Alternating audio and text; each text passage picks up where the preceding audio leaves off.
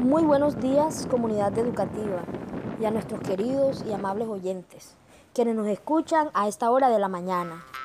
Se le informa a todos los estudiantes del grado cuarto y quinto del seguir número 10, sede Guaraguarao, que en el día de hoy estaremos hablando un poco sobre los frutos que produce la tierra en nuestro entorno guayú en temporadas o épocas de lluvia.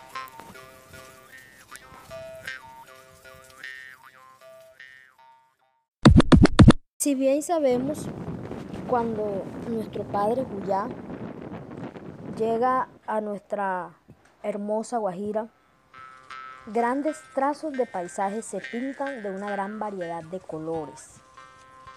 Juyá, que es nuestra deidad, trae consigo mismo diversidad de frutos que encontramos en los alrededores de nuestra ranchería y en lo muy profundo del monte. Tales frutos como lo es mocochirra, traducido al español frutos del guamacho, haipai, que es la cereza, yosu, que es el fruto del cactus, encontramos el fruto del cardón, suchón, cayuso, parrurua, frutos del pichuey. Y así otros tipos de frutos que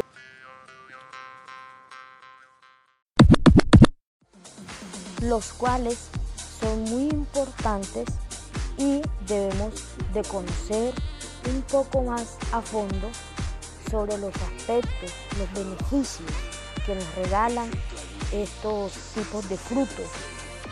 Además, eh, durante cada emisión vamos a ir hablando sobre un fruto. Vamos a describir sus características, vamos a mirar para qué sirven, vamos a mirar los cuidados que debemos de tener con ese fruto al momento de hacer las recolectas y también debemos de tener muy en cuenta el cuidado del medio ambiente, no maltratar los árboles.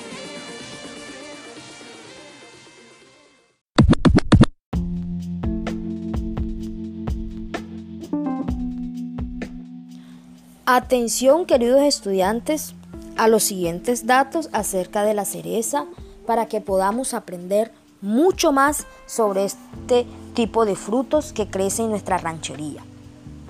La cereza, haipai, es una frutilla silvestre, agridulce, muy sabrosa, en medio de envolvente y agradable aroma, como los ríos de agua de lluvia, que cuando llueve ya decoran nuestros arroyos y caminos.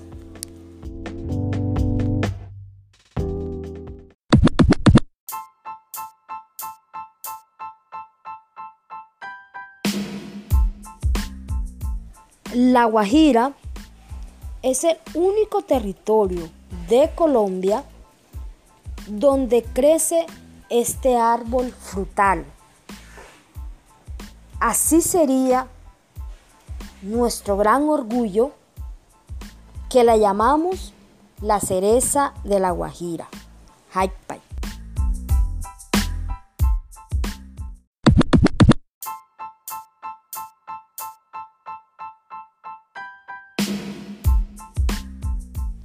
La cereza no solo recibe ese nombre, o Haipai, también recibe distintos nombres. Por ejemplo, por allá lejos, lejos, en las Indias Occidentales, es llamada cereza de Barbados. En Venezuela, Argentina, Brasil, es llamada acerola o semeruco. Ese es el nombre que las cerezas reciben por allá, lejos. El nombre científico como tal de la cereza es Malpiaga emarginat. Eso quiere decir fruto producido por la planta Malchiceae de la familia del mismo nombre. Este árbol crece entre 1 y 3 metros de altura su corteza es oscura y rugosa. Si ustedes miran bien el árbol de la cereza, cuando ustedes salgan a recoger su cereza en esta época que es de lluvia y, crecen y nacen las cerezas, ustedes van a ver que su tallo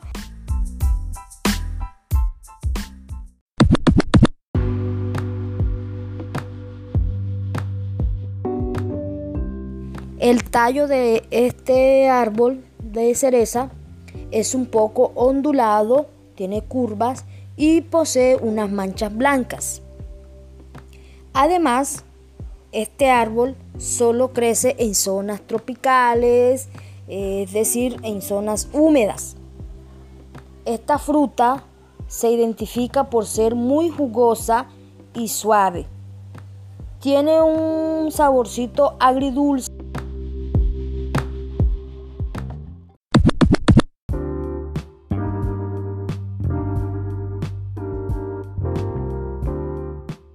agridulce y, trae tres semillas que representan entre el 19% y el 25% del peso total de la fruta.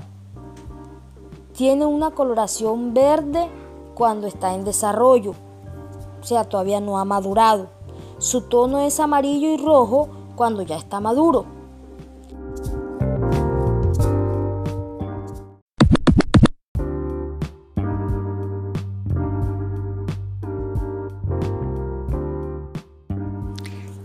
Les cuento que este fruto es una fuente de propiedad beneficiosa. Es comestible, o sea que no lo podemos comer. Trae una gran concentración de vitamina C. Eh, también nos ayuda a reforzar nuestras defensas. Previene la gripa, el resfriado y una serie de enfermedades pulmonares infecciosas. Se le considera por el momento la reina de las vitaminas.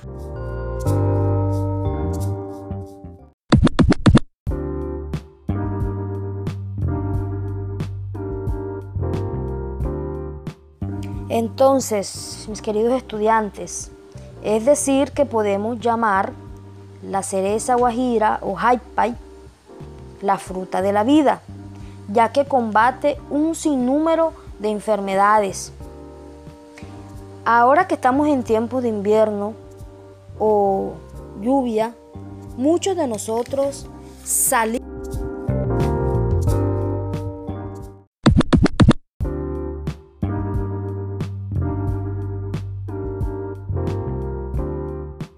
Muchos de nosotros salimos a los montes más cercano de nuestras rancherías, buscando y recogiendo las cerezas, las cuales consumimos en gran cantidad. Nuestros padres hacen jugos, hacen dulces,